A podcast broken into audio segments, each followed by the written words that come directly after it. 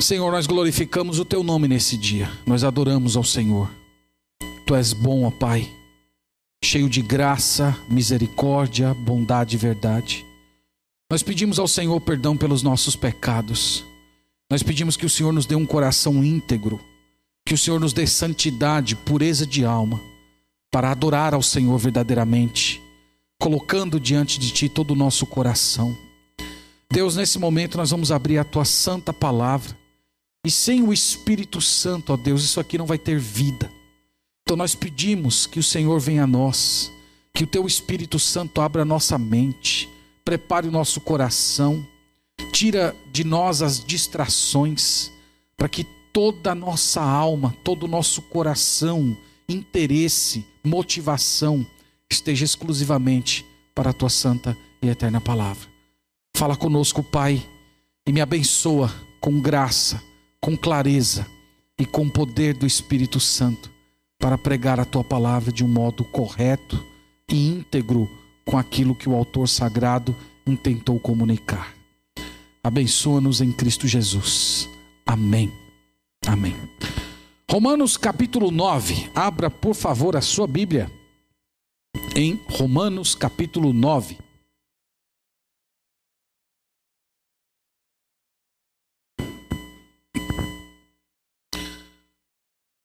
Nós já temos falado, meus irmãos, que Romanos capítulo 9 até o capítulo 11 é uma sessão em que o apóstolo Paulo dialoga com os seus irmãos judeus, tratando a respeito da situação de Israel. Você que já vem acompanhando as pregações anteriores, você percebeu que o apóstolo Paulo ele está levantando questões que normalmente seria levantada por um judeu depois de ouvir as pregações do apóstolo Paulo quando ele tratava da realidade de Israel e também da realidade do evangelho. Então, quando a gente lê o capítulo 9, nós podemos imaginar algumas perguntas que estavam por trás da fala do apóstolo Paulo. Então você pode imaginar uma pergunta do tipo assim: Paulo, você ama o seu povo seu povo, Israel, você se importa com eles? Paulo responde, do verso 1 a 5, que ele ama sim os seus irmãos judeus, que ele vive um luto diário por causa da situação de Israel, porque eles estão separados de Cristo, e que se fosse possível, o apóstolo Paulo até iria para o inferno sofrer as penas eternas para que os seus irmãos judeus fossem salvos. Uma outra pergunta que também fazia parte do imaginário judeu é essa: Paulo, as promessas que Deus fez ao nosso povo, as promessas que Deus fez a Abraão, Isaac, Jacó, aquelas promessas que nós teremos a posse permanente dessa terra, o perdão dos pecados, que nós seremos para sempre o teu povo, povo de Deus, que nós teremos a habitação do Espírito Santo, que o Messias vai reinar em Jerusalém. Paulo, essas promessas caíram por terra a partir do momento em que Israel rejeitou o Messias. Então, Paulo diz, dos versos 6 a 13, que as promessas de Deus não caíram por terra, que as promessas de Deus não falharam, mas que elas se cumprem no remanescente. As promessas de Deus não se cumprem em cada israelita individualmente. Mas Deus tem um Israel dentro de um, do Israel étnico. E Paulo ilustra esse Israel espiritual, esse Israel eleito, esse Israel salvo, através da história dos gêmeos, Esaú e Jacó, que antes de terem nascido, antes de terem feito qualquer coisa certa ou errada, o texto sagrado diz que Deus amou a Jacó e aborreceu Esaú. Então, Paulo usa essa história para dizer: a promessa de Deus continua, só que a promessa de Deus não recai em cada israelita em específico, mas nesse remanescente, nesse remanescente eleito segundo a graça de Deus. Isso, naturalmente, geraria uma terceira pergunta no ideário judeu: Paulo, não seria injusto da parte de Deus ele rejeitar alguns e amar a outros antes que eles tivessem nascido, antes que eles tivessem feito qualquer coisa certa ou errada? Essa resposta nós vimos semana passada. O apóstolo Paulo disse que isso não é uma questão de justiça, mas uma questão de misericórdia. E Deus é livre na manifestação da sua misericórdia. Ele estende o seu cetro de compaixão para quem ele quer, e ele também endurece a quem lhe apraz. Então, meus irmãos, isso tudo seria um resumo do que nós temos falado até aqui dessa conversa do apóstolo Paulo com seus irmãos, segundo a carne, com seus irmãos judeus. Hoje nós vamos continuar. E vocês vão perceber que o, o, o, interlo, o interlocutor judeu vai fazer uma próxima pergunta ao apóstolo Paulo. Essa pergunta está no verso 19. Mas nós vamos ler do verso 19 até o 29 e depois nós vamos parando e observando aí cada momento dessa conversa. Verso 19 diz assim: Tu, porém, me dirás: De que se queixa ele ainda? Pois quem jamais resistiu à sua vontade? Quem és tu, ó homem, para discutires com Deus? Porventura pode o objeto perguntar a quem o fez: Por que me fizeste assim? Ou não tem o oleiro direito sobre a massa para do mesmo barro fazer um vaso para a honra e outro para desonra? Que diremos, pois, se Deus, querendo mostrar a sua ira e dar a conhecer o seu poder, suportou com muita longanimidade os vasos de ira preparados para a perdição, a fim de que também desse a conhecer as riquezas da sua glória em vasos de misericórdia, que para a glória preparou de antemão, os quais somos nós, a quem também chamou, não só dentre os judeus, mas também dentre os gentios. Assim como também dizem Oséias: Chamarei povo meu ao que não era meu povo, e amada à que não era amada. E no lugar em que se lhes disse: Vós não sois meu povo, ali mesmo serão chamados filhos do Deus vivo. Mas relativamente a Israel, dele clama Isaías: Ainda que o número dos filhos de Israel seja como a areia do mar, o remanescente é que será salvo. Porque o Senhor cumprirá sua palavra sobre a terra cabalmente e em breve. Como Isaías já disse: se o Senhor dos exércitos não nos tivesse deixado descendência, ter-nos-íamos tornado como Sodoma e semelhante a Gomorra. Amém. Louvado seja Deus. Nós somos gratos ao Senhor pela palavra que ele nos dá.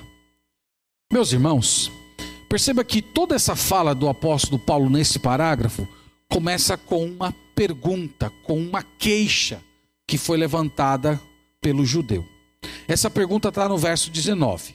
Tu, porém, me dirás. Então aqui o apóstolo Paulo, ele já está antecipando a pergunta que naturalmente seria a conclusão lógica do que ele falou anteriormente.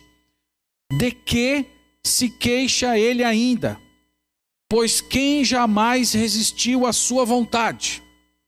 Então, essa pergunta aqui, ela quer dizer mais ou menos assim: Paulo, você acabou de dizer para a gente que Deus traça o destino da pessoa. Você acabou de dizer para a gente que Deus escolheu amar Jacó e ele escolheu aborrecer Isaú. Você acabou de dizer que Deus endureceu o coração de Faraó. Então a nossa pergunta é: é correto, é justo Deus se queixar da, da incredulidade dessas pessoas, Deus responsabilizar essas pessoas, Deus até punir essas pessoas quando foi ele quem escreveu a história dessas pessoas, quando foi ele que traçou o destino dessas pessoas. Meus irmãos, essa, essa pergunta feita pelo interlocutor judeu, em um primeiro momento, parece ter alguma lógica, porque Deus se queixou muito de Israel no Antigo Testamento. Deus disse que eles eram um povo de dura serviço, que eles eram desobedientes, que eles eram idólatras, que eles eram incrédulos. Na pregação dos profetas nem se fala. Deus diz que eles são injustos, que eles são maus, que eles têm desleixo com a, com a adoração, que eles são idólatras. Então a pergunta do judeu é: é correto Deus se queixar? Se ele decidiu não usar misericórdia com uma certa pessoa ou com um certo grupo de pessoas, porque ele se aborrece com a incredulidade daquelas pessoas, já que ele negou a sua misericórdia. Se ele escolheu é, Jacó em vez de Esaú, por que, que ele se aborrece com a incredulidade de Esaú? Se ele endureceu o coração de Faraó, por que ele se irou quando Faraó reagiu com dureza de coração? Então, esse é o questionamento. Vamos ver a resposta que o apóstolo Paulo dá. A resposta é muito interessante. Primeiro, ele vai começar no verso 20, irmãos, argumentando que Deus é Deus e que Deus tem o direito de fazer o que lhe apraz com suas criaturas caídas. Vocês vão perceber isso no verso 20. Ele diz assim na primeira parte: Quem és tu, ó homem, para discutires com Deus? Só uma observação aqui antes da gente continuar. O, o, apóstolo Paulo ele não está criticando o fazer perguntas quando se tem dúvida. Ele está apenas, ele está apenas expondo a atitude petulante do questionador. Ele está denunciando uma postura arrogante de alguém que quer se colocar como um igual a Deus para ser juiz dele. Então, Paulo está perguntando: quem é você para questionar aquele que é o dono de tudo? Continuando no verso 20, ele faz uma segunda pergunta: Porventura, pode o objeto perguntar a quem o fez: Por que me fizeste assim? Aqui, meus irmãos, o apóstolo Paulo está fazendo uma, uma citação de Isaías 45, verso 9. Se você for ler Isaías 45, você vai perceber que Deus havia profetizado que iria levantar um rei pagão por nome Ciro, e esse rei pagão chamado Ciro, ele iria abençoar o povo de Israel. E alguns estavam questionando isso, como é que Deus pode usar um pagão para nos abençoar? E Paulo toma essa passagem e, e coloca o seu interlocutor hebreu, judeu, contra a parede para dizer: quem é você? Quem é você para questionar Deus? Você é caco. Você é barro. Você é objeto. E Deus quem é? Deus é Deus. Deus é dono. Deus é o Criador. Quem é você para se levantar em sua arrogância e, e, querer julgar Deus como se você fosse um igual, como se você fosse um semelhante a Ele? Isso é só a primeira parte da verdade. Vocês vejam que ainda ele nem começou a responder. Aqui ele está apenas colocando o interlocutor no seu devido lugar. No verso 21, ele prossegue: Ou não tem o oleiro direito sobre a massa, para do mesmo barro fazer um vaso para a honra e outro para a desonra? Meus irmãos, o apóstolo Paulo aqui, ele está fazendo uma alusão de uma passagem que é bem conhecida no Antigo Testamento. Jeremias capítulo 18. Eu queria te conduzir até lá, porque essa passagem a gente precisa olhar um pouquinho mais de perto, porque ela é fundamental para você compreender o que o apóstolo Paulo está querendo dizer aqui.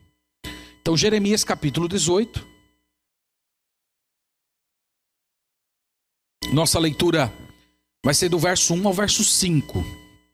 Então vamos ver o que está sendo dito em Jeremias e o modo como o apóstolo Paulo aplica isso à fala dele. Então, Jeremias 18 diz assim: Palavra do Senhor que veio a Jeremias dizendo: Dispõe-te e desce à casa do oleiro, e lá ouvirás as minhas palavras. Desci à casa do oleiro, e eis que ele estava entregue à sua obra sobre as rodas. Como o vaso que o oleiro fazia de barro se lhe estragou na mão, tornou a fazer dele outro vaso, segundo bem lhe pareceu. Eu, eu quero chamar sua atenção para duas citações do verso 4. A primeira é dizer que o vaso estragou. Isso é muito importante. Isso é muito importante para a argumentação de Paulo. Então, o, o oleiro estava fazendo uma obra e de repente estragou aquela obra que ele estava fazendo. E a segunda frase que eu quero chamar a atenção é, é, é que, que, aparece no, no final do verso 4, quando ele diz assim: segundo bem lhe pareceu. Isto é, o vaso estragou, e a partir de então ele fez o que ele quis. Ele fez aquilo que lhe deu vontade. Ele é senhor sobre aquela massa. Ele, ele, ele, ele fez segundo o seu olhar, segundo a sua vontade. Então, tendo isso em mente, volta lá para Romanos agora e vamos ver o modo como o apóstolo Paulo faz a aplicação dessa, dessa passagem aqui em Romanos 9. Então vamos ler novamente o versículo, verso 21. Ou não tem o oleiro direito sobre a massa, para do mesmo barro fazer um vaso para honra e outro para desonra?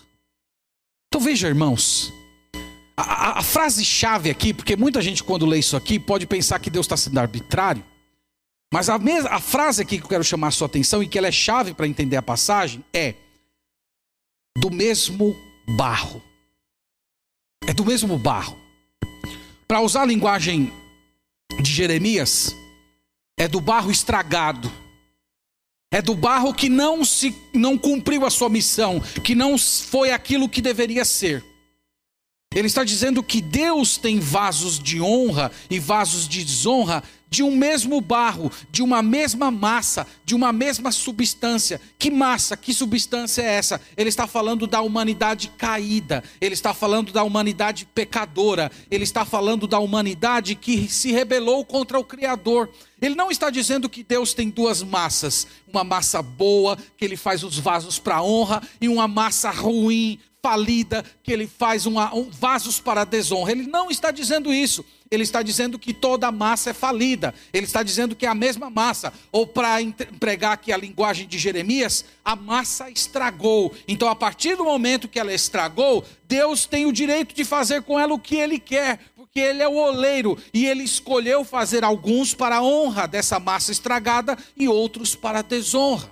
Se Deus quisesse, Ele poderia pegar toda essa massa falida, estragada e jogar no lixo, condená-la eternamente ao inferno. Mas a grande misericórdia de Deus é que Deus pega dessa massa ruim, dessa massa pecaminosa, dessa massa cheia de rebelião e Ele faz vasos de honra por causa da sua misericórdia. E Paulo está dizendo que Deus tem o direito de fazer isso. Deus tem o direito de pegar do meio de uma raça humana falida e pegar alguns deles e fazer vasos de honra, derramar misericórdia sobre eles, tornar Cristo Salvador deles, dar-lhes o Espírito Santo, fazê-los herdeiros do novo mundo. E ao mesmo tempo ele tem o direito de deixar que outros permaneçam nos seus próprios pecados e no final das contas recebam uma punição justa. Então, lá no, no parágrafo anterior, Paulo disse essa mesma coisa, só que usando os termos misericórdia e endurecimento. Os vasos de honra são alvos da misericórdia, os vasos de desonra são objetos do endurecimento de Deus. Aqui ele acrescenta mais um ponto. Ele diz que ele é misericordioso com, que, com quem quer, porque o barro está todo contaminado, ele está todo deformado pelo pecado, e ele tem o direito de fazer o que quer com essa massa. Você deve ter percebido que por trás dessa queixa do judeu está a ideia, uma ideia muito comum hoje, de que Deus deveria salvar todo mundo. É mais ou menos assim. Ora, se Deus escolhesse a todos, se Deus é, tivesse derramado misericórdia sobre cada pessoa, se houvesse no mundo apenas vasos de honra, Deus não teria do que se queixar. Deus não teria do que reclamar. Mas Paulo vai deixar, ao longo do capítulo, nós vamos ver isso, essa ideia bem clara de que isso não faz parte do plano de Deus. Vamos dar continuidade à argumentação do apóstolo Paulo? Vocês vão perceber que a partir do verso 22 agora, ele vai dizer mais ou menos o seguinte: que tanto os vasos de honra quanto os vasos de ira são objetos da manifestação do poder de Deus e neles Deus exibe a sua glória. Vamos ver isso no verso 22. Que diremos, pois? Se Deus, querendo mostrar a sua ira e dar a conhecer o seu poder, suportou com muita longanimidade os vasos de ira preparados para a perdição. A gente vai continuar, mas acho que é bom a gente dar uma parada aqui só para entender algumas coisas. Primeiro, quem são os vasos de ira que Deus suportou pacientemente? Esse é o significado da palavra longânimo. Quem são esses vasos de ira?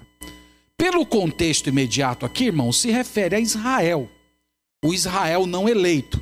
É claro que esse versículo ele pode ser estendido e ser compreendido como todos aqueles que não creram no Senhor, todos aqueles que não foram escolhidos por Deus. Mas no contexto ele está se referindo a Israel. Lembra que ele falou da história de Isaú e de Jacó, lembra que ele falou da história dos judeus no deserto que se prostraram diante, que se prostraram diante do bezerro de ouro. Então ele está falando a respeito disso. Ele está falando no, do, no caso de Israel. E ele está dizendo, irmãos, que Deus foi paciente com Israel. Deus mostrou o seu poder em Israel. Se você já leu o Antigo Testamento, isso fica muito claro. Deus usou Moisés, Deus usou os juízes, Deus usou profetas, Deus usou reis, Deus usou sacerdotes, e todos eles, a uma só voz, clamavam: voltem, se arrependam, deixem os ídolos, se curvem diante de Deus. Se vocês não se arrependerem, eu vou visitar vocês com, com destruição. Guardem a aliança que um dia eu fiz com vocês. Então, Paulo está dizendo: Deus suportou pacientemente esse povo. Deus suportou pacientemente até o dia de mostrar a sua ira. E aqui, meus irmãos, entra uma tensão da qual eu falei um pouco domingo passado, que a Bíblia simplesmente não resolve. Paulo está falando duas coisas aqui que parecem não se combinar, são pontos de tensão que tem na Bíblia. Eu vou falar um pouco mais sobre isso no final. Mas Paulo está dizendo duas coisas. Primeiro, ele está dizendo: eles são vasos de ira. Eles foram preparados para destruição. Por outro lado, Paulo está dizendo: Deus foi paciente. Deus chamou eles para o arrependimento. Deus tentou conscientizá-los do mal. Deus tentou de todas as maneiras conduzi-los ao arrependimento, mas eles não quiseram, eles, eles insistiram na idolatria e no final Deus os puniu. Em outras palavras, Paulo está dizendo: eles são responsáveis a paciência de Deus, o chamado de Deus. Quem, quem já leu o livro de Oséias, por exemplo, Deus ali assume a, a figura de um marido traído, que está magoado, que ama a esposa adúltera e está chamando o povo a voltar e a casar com ele novamente. Tudo isso é para mostrar que eles são responsáveis, que ao mesmo tempo em que eles são vasos de ira, eles também são cheios de pecado, eles nunca quiseram se arrepender. E aqui, meus irmãos, entra aquela tensão da qual eu falei domingo passado, que a Sagrada Escritura simplesmente não resolve. O homem é responsável e Deus é soberano. Uma curiosidade, irmãos, é que Nunca essa questão da responsabilidade humana e da soberania de Deus foi levantada de uma forma tão clara nas Sagradas Escrituras como nesse trecho. Se tem um trecho em que deveria haver uma pergunta que solucionasse essa equação, deveria ser nessa passagem. Então você vai lendo aqui o texto e, e, de repente Paulo levantou a questão, você, pronto, vai ser agora. Ele vai responder, ele vai responder. E quando você lê, ele diz: Quem és tu, homem, para discutir com Deus? Você, ah, pensei que ele ia responder agora. Mas não tinha um outro lugar tão apropriado como esse para ele tratar dessa questão. Mas Paulo não resolveu a questão. A Bíblia não resolveu a questão, mas as sagradas escrituras afirmam cabalmente as duas coisas: que Deus é soberano, que Deus escolhe, que Deus tem os seus, que existem os vasos de honra e os vasos de ira, mas ao mesmo tempo o ser humano é responsável, o ser humano precisa se arrepender, ele precisa se curvar diante de Deus e a Bíblia não soluciona essa questão e deixa a gente no suspenso como nós estamos agora. Então, Paulo aqui está respondendo à pergunta: Deus tem o direito de se queixar? Ele diz sim. Deus tem direito de se queixar. Porque ele suportou pacientemente a incredulidade desse povo. Ele enviou seus profetas. Ele chamou esse povo ao arrependimento, ele deu muitas oportunidades. Ele visitou essa nação com momentos de avivamento, ele deu uma lei justa para essas pessoas, ele fez milagres poderosos no meio deles. Eles são responsáveis e eles vão sofrer a ira de Deus porque eles pecaram contra o Senhor. Esses são os vasos de ira. No verso 23, há uma definição daqueles que não são os vasos de desonra. Veja como a palavra de Deus os define.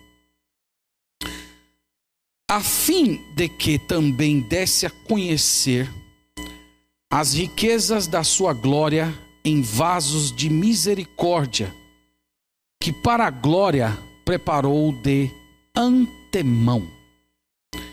Aqui, meus irmãos, são os vasos de misericórdia. É assim que eles são definidos. Por que vaso? Lembra que vaso, tanto hoje, mas especialmente na antiguidade, era um, um local de armazenamento. As pessoas guardavam alimentos, as pessoas guardavam tesouros nos, nos vasos. Então ele diz: eles são vasos de misericórdia. Por quê? Porque Deus derramou a misericórdia deles. Deus não fez só isso, ele derramou a sua riqueza. Ele escondeu tesouros nesses vasos de barro. E Paulo diz ainda que de antemão, isto é, antes que essas pessoas nascessem, elas foram preparadas por Deus para isso. Elas foram escolhidas por Deus para serem objetos da misericórdia e para carregarem as riquezas de Cristo. Elas são vasos de honra, elas ornam os céus, elas ornam essa prateleira celeste do nosso Senhor. No verso 24, Paulo explica quem são esses. Ele diz assim: os quais somos nós. Nós aqui se refere a quem? Ele explica a quem também chamou, não só dentre os judeus, mas também dentre os gentios. Ele está falando, irmãos, que os vasos de misericórdia na presente dispensação é formado de judeus e gentios. Do que é que o apóstolo Paulo está falando? Ele está falando da igreja. Ele está falando que o remanescente de Deus na presente dispensação é a igreja do Senhor Jesus.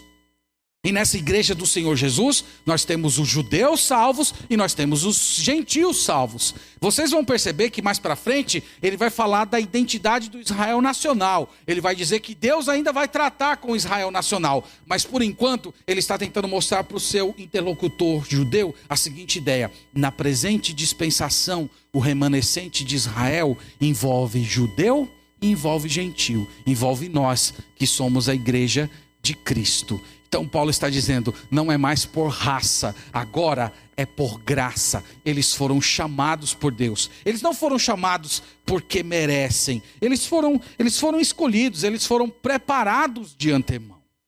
A, a partir do versículo 25, irmãos, Paulo vai provar essa ideia, porque lembra que o judeu, para o judeu, soava muito esquisito essa ideia de você ter uma comunidade, um corpo formado por judeu e gentil. Esse, esse, é um conflito que você percebe no livro de Atos ainda. Você estudando o livro de Atos, você percebe que essa convivência de judeu e gentil tinha muitas complicações. Havia judeus que diziam que os gentios tinham que se circuncidar. Então havia uma série de conflitos. E Paulo aqui ele vai enumerar uma série de passagens bíblicas para mostrar que essa ideia de juntar judeu e gentil em um único só corpo já era planejado pelo Senhor desde o Antigo Testamento. Verso 25. Assim como também diz em Oséias, aqui ele está citando Oséias capítulo 2, verso 23. Chamarei povo meu ao que não era meu povo, e amada a que não era amada.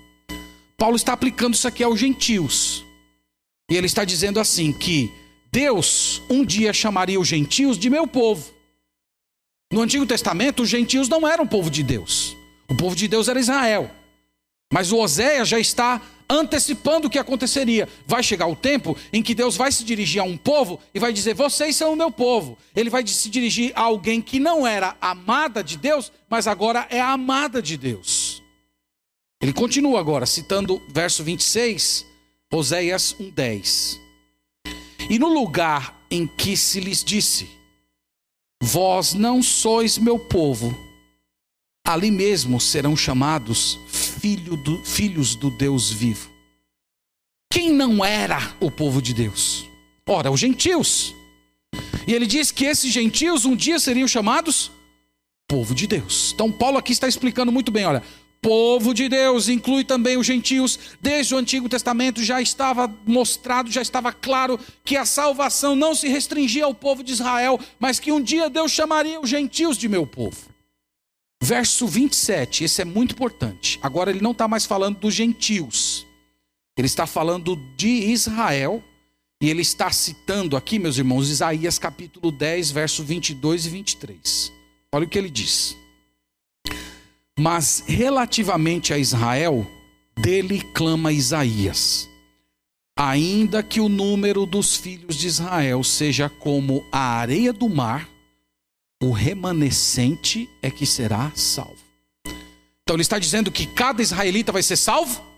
Não. Ele está dizendo que vai ser salvo é o remanescente. Mesmo que seja um povo numeroso, mesmo que seja um povo poderoso, mesmo que seja um Deus, um, um povo que tenha tanta gente como grãos de areia, ele diz: apenas o remanescente será salvo então, Paulo está falando, citando aqui Isaías: tem um Israel dentro de um Israel, tem um Israel eleito dentro do Israel nacional, que é duas vezes filho de Abraão.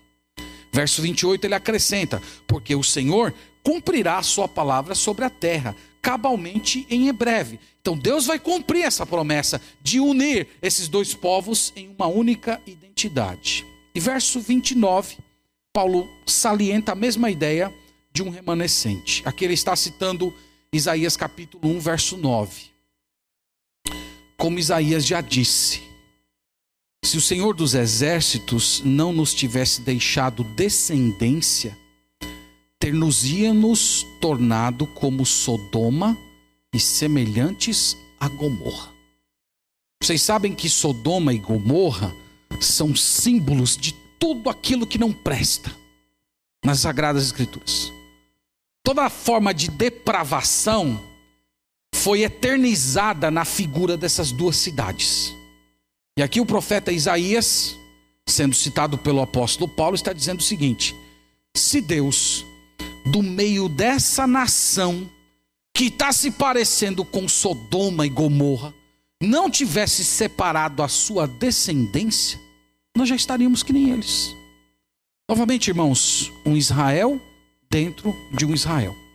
Então, no conjunto dessas duas passagens, Paulo está dizendo: Deus chamou o remanescente de Israel, Deus chamou gentios e uniu esses dois num só povo, na igreja de Cristo. E esses são os vasos de honra que foram separados por Deus, nos quais ele derrama a sua misericórdia e coloca ali os seus tesouros.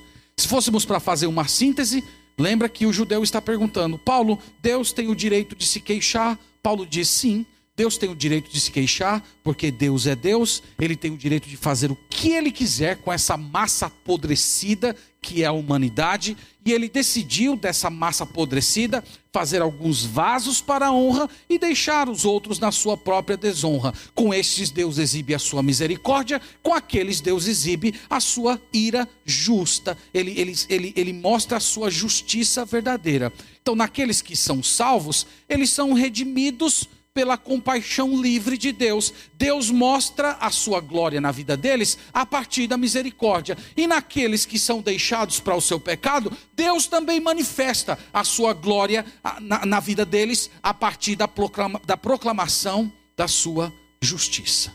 E todo esse plano glorifica a Deus. É isso que Paulo quer dizer. Deus é glorificado nos vasos de honra como ser misericordioso. E Deus é glorificado nos vasos de desonra, como um Deus justo, que pune o pecado e que é três vezes santo. Meus irmãos, está aí, portanto, a, a exposição do texto. Eu tenho quatro aplicações que eu quero trazer para os irmãos em forma de lição. E depois nós vamos orar e agradecer a Deus pela pregação da palavra. Irmãos, a, a primeira conclusão é esta.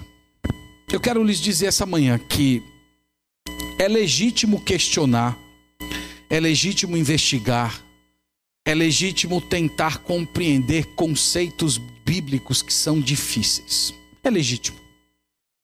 O que é ilegítimo é ser arrogante no questionamento. É você questionar a Deus esquecendo a sua posição de criatura, de caco, de barro. É você fazer perguntas a Deus para encobrir a sua incredulidade. Nós temos um exemplo disso no Evangelho de Lucas, no caso de Maria e no caso de Zacarias. Vocês devem lembrar da história. Um anjo, o anjo Gabriel apareceu para os dois. E o anjo Gabriel trouxe basicamente a mesma mensagem: vocês vão gerar um filho. Os dois, Maria e Zacarias, fizeram a mesma pergunta: como é que isso vai acontecer? No caso de Maria, o anjo respondeu para ela calmamente: O Espírito Santo vai descer sobre você, ele vai te envolver, e o ente que vai nascer de você será o Santo de Deus. No caso de Zacarias, a mesma pergunta, o anjo se irritou e disse assim: Já que você não creu, você vai ficar mudo até o dia do nascimento desse menino duas pessoas, a mesma situação, a mesma visita, a mesma pergunta, a mesma resposta. Porque um, o anjo respondeu calmamente, explicou, e o outro, o anjo, aplicou um juízo. Esse juízo, evidentemente, vindo de Deus. Porque Zacarias foi incrédulo. Ele fez a pergunta não porque ele queria simplesmente entender mas ele fez a pergunta mascarando a sua incredulidade. Deus olhou o coração. Deus viu a intenção oculta no coração daquele homem. Um, um, a Maria foi humilde, o Zacarias foi incrédulo. Então, esse é o ponto que eu quero trazer para você hoje. Deus não proíbe fazer perguntas, mas você deve permanecer no seu coração de barro você não pode tentar se colocar ao lado de Deus como se fosse um semelhante a Ele para questioná-lo. Nós aprendemos em passagens como essa e na história de Maria e de Zacarias que Deus ama as perguntas que são feitas com fé, mas ao mesmo tempo ele aborrece o questionamento que é feito pela incredulidade. Eu acho que uma postura bem apropriada para a gente é aquela de Abraão quando ele estava dialogando com Deus sobre a destruição de Sodoma e Gomorra. Abraão foi fazendo várias perguntas e teve uma hora que ele falou assim: Senhor, eu, eu vou perguntar só mais uma vez. Por favor, Senhor, não, não se ire comigo. Eu sei que eu sou pó e cinza. Essa deve ser a nossa postura. Nós podemos fazer perguntas com fé. Nós podemos tentar entender passagens difíceis, mas nós não podemos fazer isso de um modo incrédulo, porque Deus sonda o nosso coração. Segunda fala minha é para você que ainda não entregou sua vida ao Senhor Jesus Cristo. Eu quero te dizer o seguinte: não use essa doutrina para justificar sua vida de pecado. Eu estou falando isso porque alguns anos atrás eu estava pregando em uma certa igreja. E eu estava pregando sobre a soberania de Deus. E quando terminou a pregação, veio uma irmã falar comigo. Ela era casada com um homem descrente. E ela disse assim: Pastor, meu marido me disse que ele não aceita Jesus e vive como vive, porque Deus não elegeu ele. Ah. Então quer dizer que ele está tirando uma casquinha da doutrina da eleição. É isso que ele está fazendo. Apocalipse 20, diz que todas as pessoas serão ressuscitadas e elas vão comparecer diante do trono de Deus. E os livros serão abertos. E a Bíblia diz assim: e cada um será julgado segundo as suas próprias obras. Deus vai julgar você a partir do que você fez. A justiça vai ser feita. Ninguém no lago de fogo um dia poderá levantar a sua voz contra os céus e dizer assim: Eu estou aqui porque o Senhor não me escolheu. Diante de Deus você é responsável. A causa da sua incredulidade é você mesmo. Você não está deixando o pecado porque Deus está impedindo você. Você não deixa o seu pecado porque você gosta dele. E alguém pode até falar uma coisa dessa para poder dormir bem à noite, ou para poder se justificar diante dos outros, mas um dia você vai estar diante daquele que sonda os seus corações, e ele vai no fundo da sua alma, e ele vai trazer toda a sua incredulidade, sua, sua maldade e expor diante de, de você, e você verá naquele dia que você é indesculpável diante do Senhor. Portanto, crê em Jesus. Abandone a sua incredulidade. Deus está te dando a oportunidade hoje. Você ouviu a palavra de Deus, você ouviu o Evangelho de Jesus Cristo. Você pode hoje confiar nele, curvar o seu coração e dizer: Senhor, eu quero escapar da ira vindoura. Deus, eu gostaria de ser um vaso de honra. Eu gostaria que a tua misericórdia fosse derramada em mim. Eu gostaria de ser objeto das, das riquezas de Cristo. Eu quero ser salvo por ti. E se você for a Ele em arrependimento fé, Ele vai perdoar os teus pecados e te receber como filho, filha, porque Ele nunca despreza um coração contrito. Então pare de se justificar. Vai até Jesus e derrame o seu coração, porque é a única saída que você tem. Terceira, terceira reflexão que deduz dessa pregação, eu quero começar, na verdade, com uma frase Certa vez perguntaram ao grande pregador batista Charles Spurgeon como é que ele conseguia reconciliar a soberania de Deus e a responsabilidade humana. Ele respondeu mais ou menos dizendo o seguinte: que não é necessário você tentar reconciliar amigos que andam sempre de mãos dadas. Muito sabe a resposta dele. Porque de fato, nas Sagradas Escrituras, as duas coisas existem. Nós não conseguimos harmonizar. Nós não conseguimos a pecinha do quebra-cabeça que une as duas, os dois polos. Mas a Bíblia tenta explicar. Nós vimos que hoje o apóstolo Paulo, ele teve toda a chance de explicar para a gente, mas ele resolveu manter o mistério que as Sagradas Escrituras mantêm por toda a história é, existe um, um princípio que, se não me engano, é da geometria, que fala que duas paralelas elas sempre se encontram no infinito. Nós temos a soberania de Deus, a vontade humana, que caminham juntas na história, mas elas sempre vão se encontrar naquele que é infinito. A maioria dos teólogos gostam de chamar essas coisas de antinômios. Antinômios são duas ideias verdadeiras, coerentes, mas que elas parecem se contradizer. E a soberania de Deus e a responsabilidade humana não é a única delas, nós temos outras na Bíblia. A doutrina da Trindade também é um desses pontos. Nós temos um, mais um, mais um, que é igual a um. Pai, Filho Espírito Santo, que é igual a um Deus. Como é que funciona? Nós não sabemos. A Bíblia não explica. Mas nós recebemos por fé. Porque é algo que diz respeito ao ser de Deus e a nossa mente não alcança. Eu quero apenas mostrar uma para vocês, a gente poderia falar muito tempo sobre isso. Mas em, em João capítulo 5, veja comigo, esses antinômios que tem muito a ver com a nossa pregação de hoje. Eu estou em João capítulo 5, versículo 40. Veja só o que diz aqui.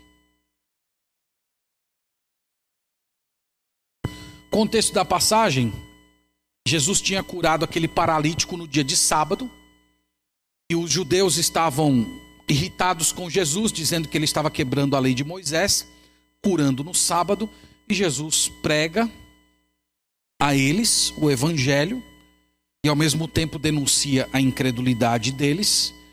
Entre muitas coisas que Jesus fala, no versículo 40, ele diz assim: Contudo, não quereis vir a mim para terdes vida.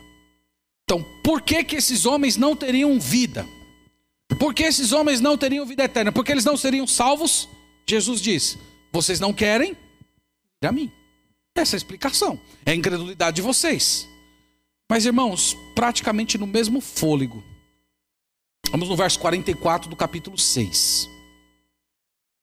Capítulo 6, versículo 44. Veja o que Jesus diz aqui. Ninguém pode vir a mim se o Pai que me enviou não o trouxer. E eu o ressuscitarei último dia. Então ele acabou de dizer: vocês não querem vir a mim. Mas no mesmo fôlego ele diz: todo aquele que o Pai me dá, esse vai vir. Ele diz isso no versículo 37, inclusive. Todo aquele que o Pai me dá, esse virá a mim, e o que vem a mim, de modo nenhum lançarei fora. Então, vocês não vêm a mim, vocês são incrédulos. Mas por outro lado, ele diz: vocês não podem vir a mim se o Pai que me enviou não trouxer vocês. Então, se Deus não pegar vocês e conduzir até mim, vocês nunca vão. Mas ao mesmo tempo ele lamenta: vocês não querem vir a mim para receber vida. Aqui é o antinômio, irmãos. Aqui é, é, o ponto que justamente Paulo tratou. A Bíblia não resolve essa questão. A Bíblia não resolve o, o, o ponto em que essas duas paralelas se, se, se encontram. Mas isso existe na Bíblia. A Bíblia afirma a absoluta soberania de Deus na salvação, mas ao mesmo tempo a Bíblia chama o homem, trata o homem como responsável. E essas verdades, elas precisam ser acolhidas por nós. Nós devemos nos prostrar diante dela. Nós devemos nos curvar diante da sabedoria de Deus e perceber que Ele possui uma mente inalcançável que simplesmente trava o nosso raciocínio. Então, em vez de você questionar, em vez de você ser incrédulo, você deveria louvar ao Senhor e dizer: Senhor, muito obrigado porque tu me concedeu ao filho. Muito obrigado porque o Senhor me fez um vaso de honra. Eu era uma massa podre merecia ser queimado eternamente no inferno, mas o Senhor derramou a tua misericórdia sobre mim. O Senhor colocou em mim os tesouros de Cristo. O Senhor me fez isso, fez isso não porque eu merecesse, mas por tua misericórdia livre, sem que eu fizesse nada. E você pode se prostrar e louvar e glorificar o nome de Deus, porque ele manifestou a glória dele na sua vida através da salvação. Lembre-se disso. A última lição. Deus, meus irmãos, a Bíblia deixa isso muito claro. Faz todas as coisas para a sua glória. Ele faz tudo para mostrar a sua divindade, para mostrar que ele é Senhor, para mostrar que ele é dono, que ele é rei soberano sobre esse universo. Ele preparou os vasos de honra e exerceu a sua misericórdia sobre eles para a sua glória. Ele preparou os vasos de ira e vai aplicar neles uma lei justa, uma punição justa, também para a sua glória. E como o alvo final de Deus na Sagrada Escritura e na história é proclamar a sua glória, é justo que ele tenha vasos de honra e vasos de desonra. Nos vasos de honra, ele é glorificado como misericordioso. Tanto os remidos como os anjos um dia vão olhar para essa nova humanidade salva e dizer: Senhor, tu és misericordioso. Esse povo todo era perdido, esse povo era todo rebelde, mas o Senhor gentilmente, compassivamente enviou Jesus, puniu Jesus no lugar dessas pessoas e um dia entregou-os a salvação, salvou, remiu, fez deles herdeiros do novo mundo. Deus é misericordioso e eles vão, e todos nós com eles vamos cantar canções que exaltam a misericórdia de Deus. Nós vamos orar e agradecer por essa compaixão que nos alcançou. Mas do outro lado, tem os vasos de desonra. E Deus também vai ser glorificado através deles. Senhor, tu és justo, tu és santo. Tua palavra diz que o salário do pecado é a morte, que a alma que pecar, essa morrerá. E o Senhor cumpriu aquilo que o Senhor disse. O Senhor é três vezes santo. E quem é, meus irmãos, que pode questionar as ações de Deus se Ele está fazendo tudo para a sua glória? Ora, eu, pessoalmente, buscar a minha glória é o maior absurdo que poderia acontecer nesse mundo. Há 6 bilhões de pessoas nesse mundo, todas iguais a mim, seres humanos iguais a mim, melhores do que eu, mais inteligentes do que eu. Eu sou limitado fisicamente, mentalmente, moralmente. Então, eu buscar a minha própria glória é um absurdo, é uma tolice. Mas Deus, meus irmãos, é diferente. Não existe ninguém igual a Ele. Não existe ninguém parecido, semelhante. Ele é único, Ele é distinto, Ele é ilimitado em todos os seus atributos. Nele há perfeição absoluta. Ele tem o poder da vida e as chaves da morte. E quando Ele vem a esse mundo, glorifica a si mesmo, mostrando a sua perfeição, poder, beleza, santidade, grandiosidade, poder, soberania, ira, ele está agindo de um modo justo, ele está glorificando a si mesmo, porque não existe ninguém acima dele que ele pudesse glorificar. Quando ele suporta vasos de ira, ele é longânimo, paciente com essas pessoas, e no final ele pune essas pessoas com uma ira santa e justa, ele é glorificado como um Deus que é santo. Do outro lado, quando ele estende o seu cetro de misericórdia e faz de uma massa podre vasos de honra, ele também está manifestando a glória da sua compaixão.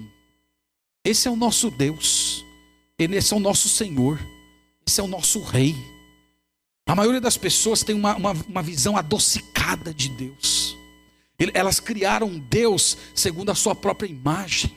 Elas querem cultuar um Deus que se acomode à sua consciência fraca. Esse aqui é o Deus da Sagrada Escritura. Ele é soberano, ele é rei, ele faz o que ele quer e ele não tem que prestar conta a nós. Nós somos o barro, nós somos o caco. Nós nos prostramos diante dele e dizemos: Seja feita a tua vontade, assim na terra céu.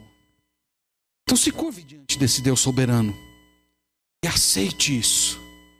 Deus, tu vais ser glorificado em tudo.